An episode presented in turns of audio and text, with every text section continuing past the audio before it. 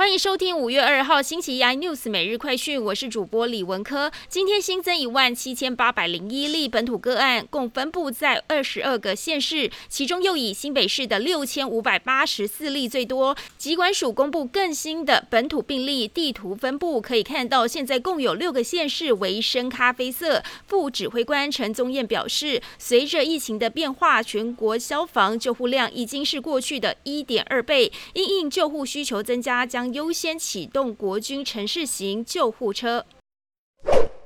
五月二号开始，南韩正式解除室外戴口罩的规定，只要在户外都可以不用戴口罩。不过，参加五十人以上的活动依旧得口罩不离身。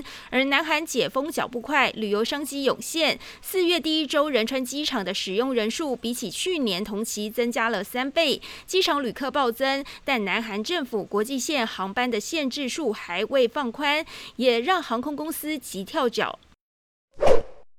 中国风控已经对各行业造成严重的冲击。特斯拉第一季在中国的销量增长了百分之五十六，而其在中国的竞争对手比亚迪的电动车销量增长了五倍。但是在中国风控下，生产和销售严重受到冲击。为了挽救车市，广东针对新能源车部分车型提供高达八千人民币的补贴，其中包括了大众汽车和比亚迪。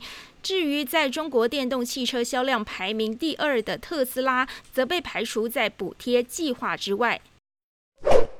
股神巴菲特对比特币始终抱着质疑的立场。在扑克夏股东会上，巴菲特说，比特币不是一种生产性资产，不会产生任何有形的东西。尽管大众对这个虚拟货币的看法产生改变，但他本人坚持不买，即便有人以。二十五美元的价格卖给他，他也不会接受。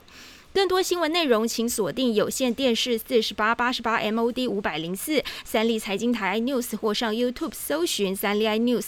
感谢台湾最大 Podcast 公司声浪技术支持。您也可以在 Google、Apple、Spotify、KK Bus 收听最新 iNews 每日快讯。